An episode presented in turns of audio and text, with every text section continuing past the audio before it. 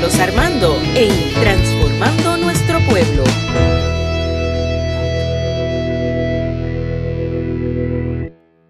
¿Qué esperanza somos dichosos?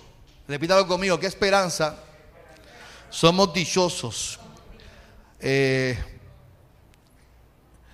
el tema que quiero compartir con ustedes en esta mañana, aunque es el tema del calendario que nos propone el calendario, el texto, el texto base no es el texto que nos propone el calendario y les voy a explicar el por qué. Eh, yo, estaba, yo estaba meditando, estamos en, vamos para la asamblea hoy. Eh, ¿qué, ¿qué, tú quieres decirle a la iglesia, Señor? Eh, pon en mi corazón alguna palabra que estimule a la iglesia, que los mueva, que nos llene de esperanza. Porque el texto era que esperanza somos dichosos. ¿Y qué palabra eh, tú tienes para tu iglesia? Y Dios puso en mi corazón, Ageo 2. Quiero que busque Ageo 2. Y lo voy a leer del 6 al 9. Recuerda que yo lo leo la traducción lenguaje actual, aunque es un texto del, Antiguo Testamento, es una promesa, es una palabra, es una promesa para, el, el pueblo, viviendo en un tiempo difícil. ¿Qué dice Ageo capítulo 2, del 6 al 9? Lo leo en el nombre del Padre, Hijo y Espíritu Santo. Yo soy el Dios de Israel, y dentro de poco tiempo haré temblar el cielo y la tierra Sacudiré el mar y la tierra firme.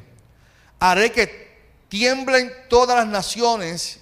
Haré que me traigan todas sus riquezas para llenar con ellas mi templo. Pues la plata y el oro me pertenecen. La grandeza de este segundo templo será mayor que la del primero. Y en él se vivirá en paz. Yo soy el Dios de Israel y juro que así lo haré. Señor, en esta mañana te pido que tú hables en nuestro corazón y que en este proceso que vamos a vivir la asamblea hoy, que tú seas, Señor, derramado de tu Espíritu Santo en nuestras vidas, confiando de que así, Señor, todo dispuesto para nosotros. Qué esperanza, qué dichosos somos, Señor, en tu palabra y en tu promesa. En nombre de Jesús oramos. Amén, amén, amén.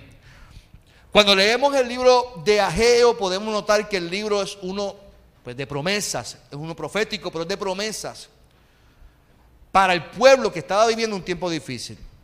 Usted y yo sabemos que los pueblos constantemente vivieron tiempos buenos como uno no, tan buenos, vivieron guerras, persecuciones, vivieron corrupciones de políticos, vivieron tiempos de gloria y tiempos de destrucción. Y en esta etapa del pueblo se encontraba en pleno proceso de reconstruir el templo que estaban edificando a Dios. Yo siempre he pensado que en la vida se basa de tres principios para mí muy importantes. Y son principios que yo vivo, que los tomo para mí. Por ejemplo, hay, la vida se, vive por decisiones, se viven en procesos y se viven en transformaciones. Eso para mí son tres principios que constantemente yo vivo para no quedarme estancado en lo que estoy viviendo. Si la gente me pregunta, ¿por qué tú eres un tipo tan feliz?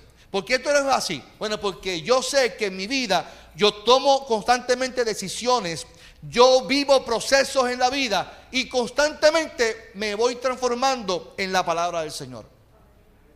Y el pueblo siempre tuvo que tomar decisiones en su vida. En su caminar con Dios tuvo que tomar muchas decisiones. Muchas veces se quejaron en contra de Dios, muchas veces se quejaron en contra de su líder y muchas veces adoraron dioses ajenos. Fueron decisiones que constantemente ellos tomaron. Y estas decisiones lo llevaron a pasar por procesos que al fin y al cabo terminaron en transformaciones de parte de Dios para ellos. Las iglesias tenemos que entender que constantemente vamos a tener que tomar decisiones. En una asamblea se vive constantemente en qué? En toma de decisiones. Tomamos posturas, se toman posturas, decisiones que nos llevan a vivir procesos y que nos llevan a vivir transformaciones. ¿Cuántos me están entendiendo en esta mañana? Y uno se van de la iglesia, otros se quedan, otros crecen, otros maduran. Pero la iglesia termina siendo transformada por lo que Dios preparó para su iglesia. Lo que Él preparó, lo que Él destinó para la iglesia, siempre es de bendición hasta que sobreabunde. Yo soy fiel creyente de eso. Hay etapas en la vida que nos duelen, que nos quejamos, pero al fin y al cabo siempre las etapas de Dios nos producen bendición hasta que sobreabunde. El problema que tenía el pueblo de Israel era que constantemente estaban hablando de su pasado. Ellos siempre hablaban de, lo que vivieron, de, los momentos gloriosos que vivieron en el pasado. De igual forma, existen personas en las iglesias que constantemente lo que viven es basado y fundamentado en su pasado. Y yo los escucho, uno los escucha. Cuando yo hacía, cuando yo predicaba, cuando yo hacía lo otro, cuando en la iglesia se sentía, cuando se me paraban los pelos, cuando teníamos, ¿verdad? Cuando lo hacíamos de aquella forma, cuando cantábamos los himnos que los himnos de gloria. Y yo quiero que usted entienda algo, cuando hablamos de un nuevo tiempo, hablamos de que el pasado siempre cuando nos miramos y nos, quedamos ahí, nos estanca, paraliza el nuevo tiempo que Dios siempre está preparando para sus hijos. Eso pasa en la iglesia, pasa en el matrimonio, pasa en todos los aspectos de la vida, hasta los trabajos. una compañía que no evoluciona el tiempo de hoy, no va a crecer, tiene que cerrar. Eso pasa en todos los aspectos de la vida. Y el pasado paraliza lo que Dios desea hacer, lo que Él preparó para su iglesia. Y hay gente que estanca la obra porque simplemente se quedó en el pasado y no deja que Dios fluya en el presente. ¡Ay, qué tiempos aquellos! Porque qué bueno que Dios se glorificó. ¿Cuántos dicen amén que Dios se glorificó? Y qué bueno que Dios usó a personas, pero esas personas ya vivieron. Esas personas ya Dios las utilizó. Dios tiene que seguir utilizando hoy y Dios seguirá utilizando mañana en el nombre porque Dios se tiene que seguir glorificando en la iglesia.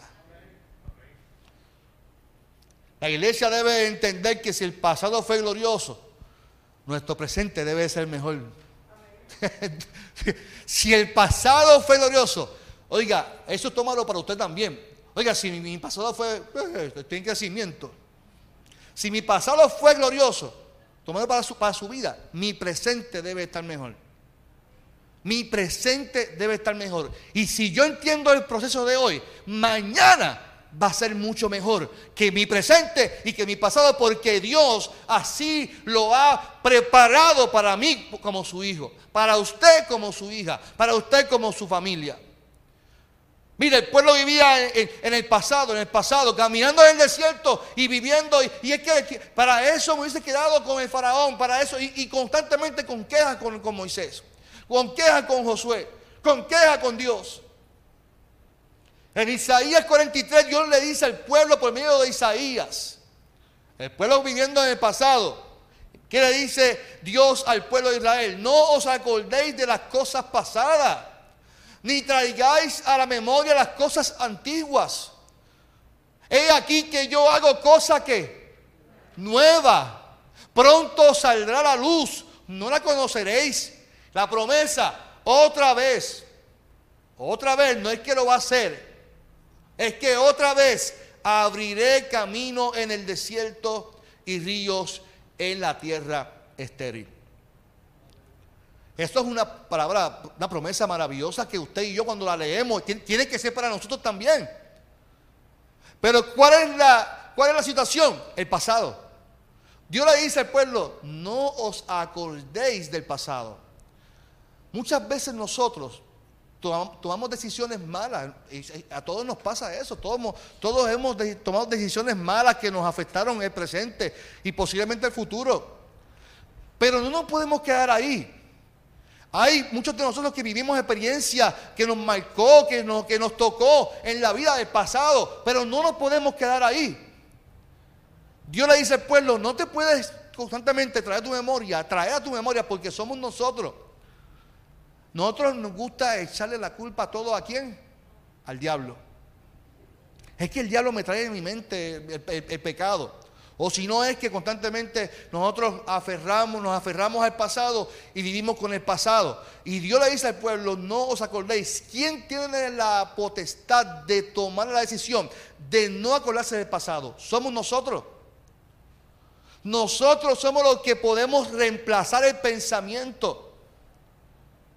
Eso se utiliza mucho en psicología.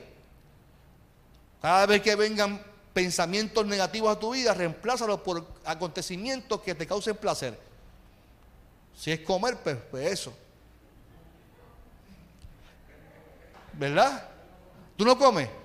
Facebook es chota, Fernando. Y Facebook dice que tú comes como él. Entonces, no os acordéis del pasado, es Dios diciéndole al pueblo, tienen que ustedes tomar la decisión de no traer a tu mente, a tu memoria, aquellos acontecimientos que sí fueron buenos o no tan buenos, pero hoy yo voy a hacer algo nuevo en tu vida. Hoy yo deseo hacer, derramar una bendición nueva que va a marcar un antes y un qué. Y un después. He aquí, yo hago cosa nueva, pronto la veréis. ¿Cuándo es que la vamos a ver? Cuando usted y yo dejemos de estar pensando en el pasado. Ay, qué tiempos aquellos. Ay, cuando yo me utilizaba. Ay, que es que ahora no siento lo mismo porque no cantan lo mismo. Ay, porque aquello es lo otro. Ay, porque la iglesia no es lo mismo. Ay, porque mi trabajo no es lo mismo. Ay, porque aquello. Y cuando vivimos en queja es porque vivimos pensando en ignorando el pasado. Y sin embargo, obviamos que, que el presente y mañana va a ser mejor porque Dios está dispuesto a hacer algo nuevo en tu vida y en mi vida. Ah, otra vez abriré camino al desierto. Dios desea marcar un tiempo nuevo en ti y en mí. ¿Cuánto dice el amén? Y cuando hablamos de un tiempo nuevo, no hablamos de algo que no está declarado. Es el tiempo que Dios nos invita a vivir y experimentarlo en Él. Ya que va a ser mejor que el pasado.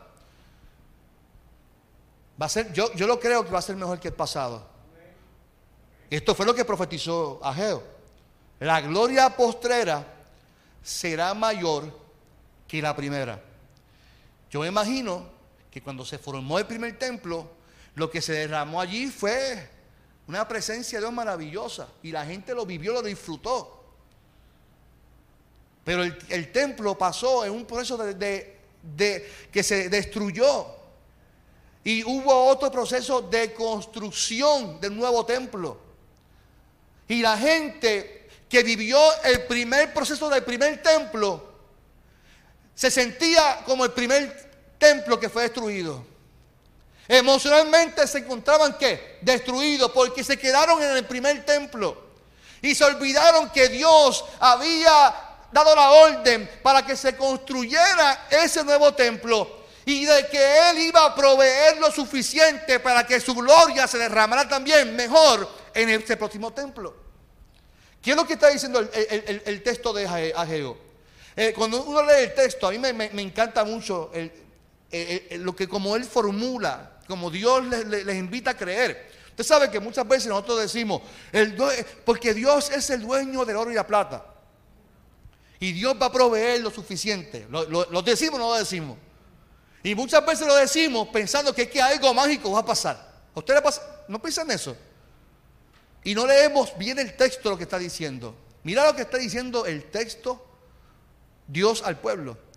Dios está diciendo que Él hará temblar a otras naciones y que va a tocar otros pueblos para que de sus riquezas les traigan a quienes, a los que están construyendo este nuevo templo.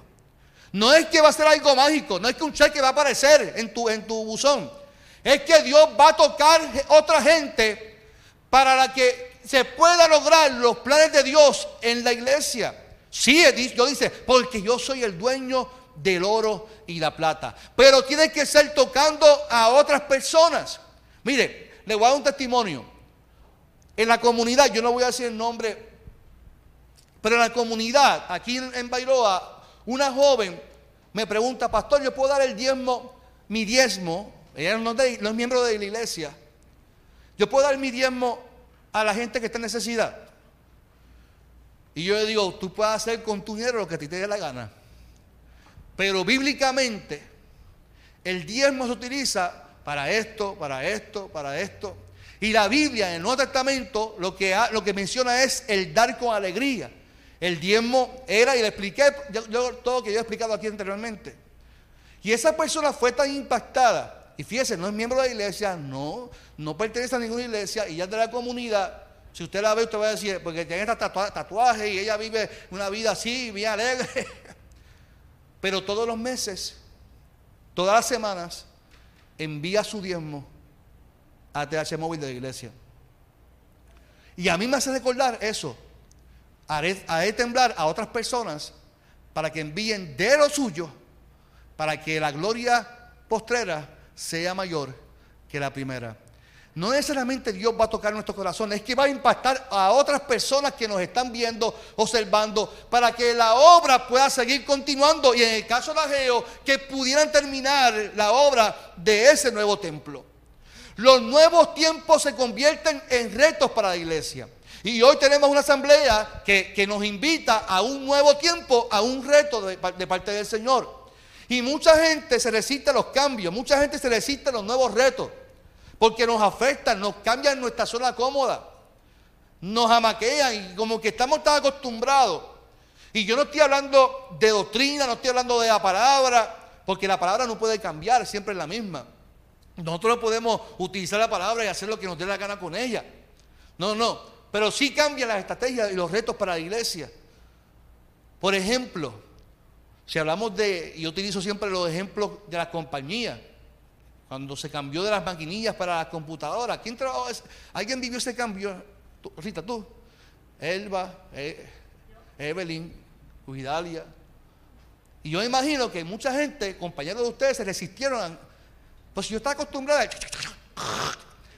Mira, yo estoy seguro que ahora mismo muchos jóvenes que están aquí no saben lo que es una maquinilla. Y eso era con un dedo. Y si te equivocaste de palabra o de letra, liquid paper e intentar que eso funcione, porque al final tenés que hacer la carta nuevamente. Y si era papel legal, órale al Señor. Por paciencia. Porque había que escribir otra vez. Eso de backspace, para atrás, para borrar. No, no, no. Eso no existía. Era maquinilla. Para que, ay, no, mira, por favor.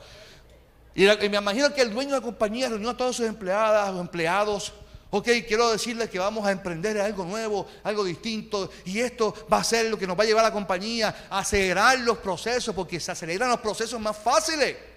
Ahora vamos a tener, en vez de maquinilla, computadora. Yo no sé bregar con eso. No imagino alguna, algunos. No, es que yo nunca en mi vida he visto una. Yo no, tengo, no sé bregar con eso. Entonces automáticamente le, ponemos barreras a lo que desconozco. No es que yo no sé bregar con eso. Yo sé hablar con maquinilla, a mí no me cambien eso. Entonces nos ponemos barreras para aprender a algo que nos puede facilitar la vida. No, no, nos oponemos a algo que nos puede bendecir a nuestra vida. Y Dios nos invita a disfrutar del nuevo tiempo y sobre todo a depender de Él, porque Él respalda lo suyo. Si Él nos invita a un nuevo tiempo, es porque Él va a respaldar, porque dice, mío es el oro y la plata. Él es capaz de hacer lo imposible para que tu vida y mi vida sean bendecidas por Él. Por lo tanto, si hay nuevos retos, hay tiempos de aprendizaje, tiempos de posiblemente de que Dios nos saque de nuestra zona cómoda. Y yo les voy a decir más.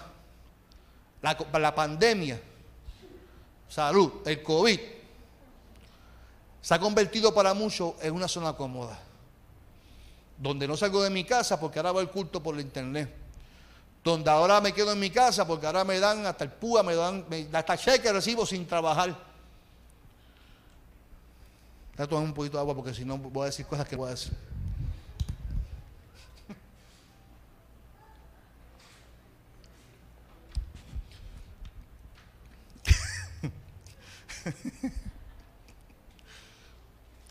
Qué mami. Entonces, la realidad es que la pandemia se convierte en zona cómoda para, para muchos, en el sentido de que ya llevo dos años en esto y las nuevas experiencias con Dios no las voy a tener. Y Dios nos está invitando a nuevo tiempo. A la iglesia de Cagua nos está invitando a nuevo tiempo. A ti como persona, a ti como ser humano, te está invitando a un nuevo tiempo. A tiempos de transformación, a tiempos de decisiones, a tiempos de procesos en tu vida. Y estos procesos posiblemente nos duelan. Mire, yo que estoy viendo a, mi, hijo, a veces llora y dice, ¿por qué está llorando? No, es que este se está estirando. Y usted sabe que, y mi hija estos días me decía, papá, me duele la coyuntura, me duele la rodilla, me duele esto. Entonces uno le busca respuesta, ¿no? Que, puede ser eso. puede ser que, no sé, si que te caíste, no, te caíste, te diste, no, ah, pues es que está creciendo, mi amor. Y el crecimiento duele. Cuando te estiran, duele. Dios nos está estirando. Yo voy a decir algo de la barriga. Cuando, cuando, cuando comemos mucho, el estómago crece. También nos duele. Nos duele físicamente emocionalmente. Porque uno se mira al espejo y dice, Dios mío, que tengo barriga. ¿Cómo ha crecido esto? Pero lo veo como una inversión. Tengo aquí muchos chavos envueltos. Fernando es millonario ahí. ¿sabes? tengo que tener mucho aquí. ¿Cuántos somos ricos aquí? Amén. Amén, Luis.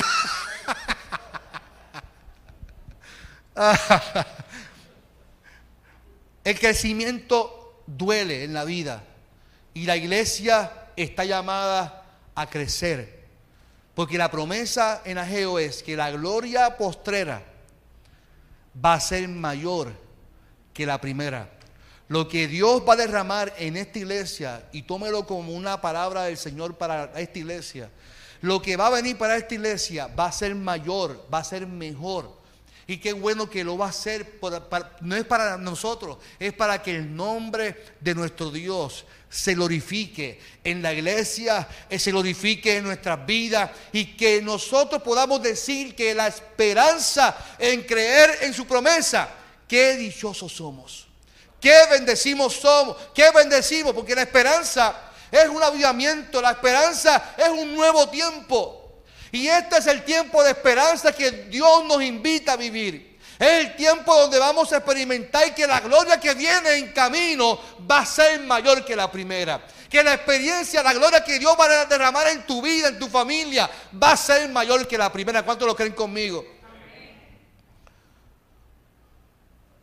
Así que yo no quiero escuchar más, ay, qué tiempos aquellos donde la iglesia estaba llena, donde ocurrían milagros, donde la, Dios se manifestaba. Oigas, quiero decirte algo. A mí a veces me hierve la calva cuando la gente dice que Dios se manifestaba. No, Dios se, se manifestaba, se manifiesta y siempre se va a manifestar. Porque Él nunca ha dejado de trabajar. Dios sigue obrando, Dios sigue manifestándose, Dios sigue obrando a favor de sus hijos. Un tiempo de esperanza significa que lo que estamos esperando va a ocurrir. Que lo que yo estoy esperando va a ocurrir. Yo contaba estos días sobre mi experiencia de la paternidad. Y yo contaba eh, en, no me acuerdo en qué, podcast fue, ya, tengo tanto que se me olvida cuánto, lo que hablo. Eh, y contaba de mi experiencia cuando yo tuve a Karina. Y el proceso, después de ese año, tuve a Sebastián. Digo, tuve como si yo se parí. sí, pero yo estoy papá, yo también lo parí. Y también tuve los, antojos, no ven todavía que estoy sufriendo los, estragos de Sebastián. Y llegó un momento cuando en el 2006, en un momento de oración, Dios me prometió algo en mi vida que yo me creó, me creó una esperanza en mi vida. Porque la palabra que Dios trajo a mi corazón era con mis hijos y mi familia. Pero para mí fue curioso porque yo no estaba ni casado ni, tenía hijos. Y yo le decía, Señor, tú me estás prometiendo algo del futuro que yo no lo estoy viendo porque yo ni tengo novia porque estaba dejado. Así que mi futuro no era muy alentador. Raquel se ría porque ella, ella sabe todos mis procesos con mi, con mi esposa. Yo tuve cinco años de novio y cinco años dejado. Esos cinco años dejados fueron esperanzas, pero yo decía, esto como que no va muy bien que digamos, pero vamos a ver. Y Dios se glorificó en nuestras vidas. después de esa palabra, Dios ha cumplido todo en su tiempo.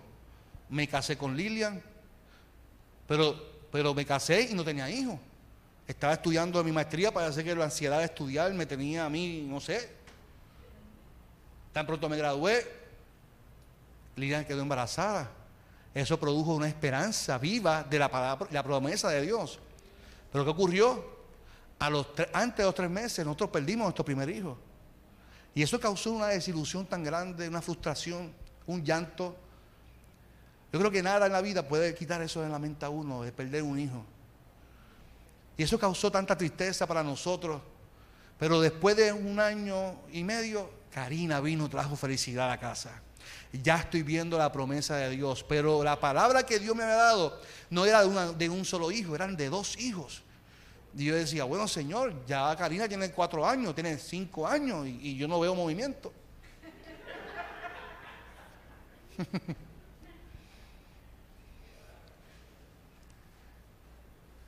Y Lilian, y esto es algo personal, pero Lilian un día me dice, Carlos, yo me siento de, esta manera, y vamos al médico, la tiroides, la tenía un poquito vaga, vamos a, se entró bajito. En tres meses Lilian vino embarazada, embarazada de Sebastián. Y entonces uno ve que Dios, lo que prometen en la vida, que la gloria postrera va a ser mayor, es que Él lo cumple, hermano. Yo lo estoy viviendo, si yo le estoy diciendo esto es porque estoy viviendo que lo que Él prometió como algo postrero que va a ser glorioso, yo lo estoy viviendo. Pero yo no me voy a quedar ahora con, que ya tengo mis, hijos y que la gloria postrera se cumplió. No, es que mañana va a ser mayor también. Porque Dios siempre te va a prometer que la gloria de mañana va a ser mayor que la primera siempre. Y usted y yo tenemos que enfatizarnos que no podemos quedarnos en el pasado. Porque siempre la gloria de mañana siempre va a ser mayor para tu vida.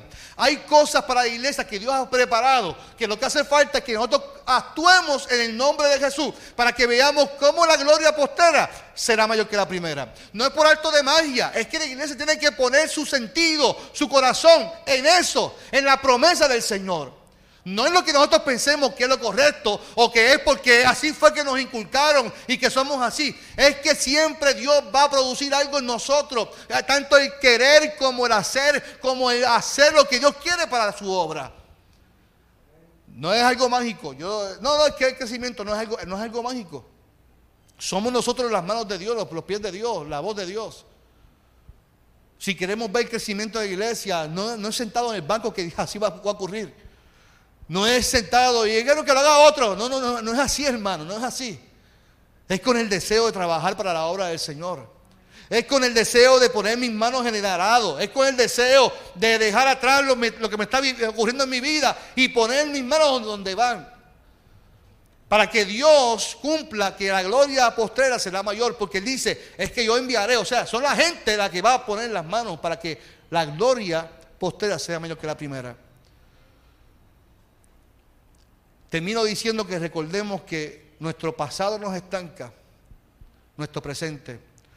Recordemos que este es el nuevo tiempo donde la tierra fértil, Dios convierte la tierra, la tierra estéril en tierra de cultivo y abre camino nuevo para que Dios se siga glorificando en nuestra iglesia, en nuestras vidas.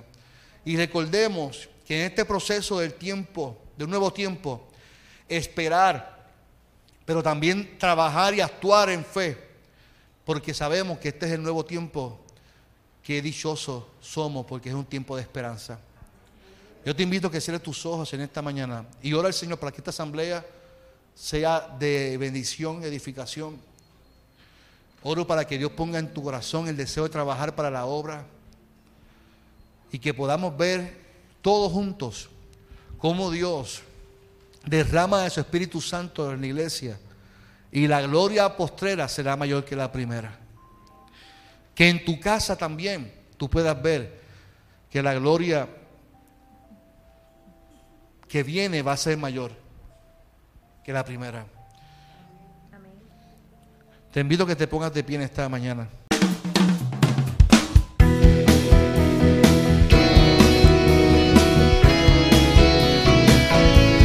Esto fue Transformando Nuestro Pueblo con el pastor Carlos Armando.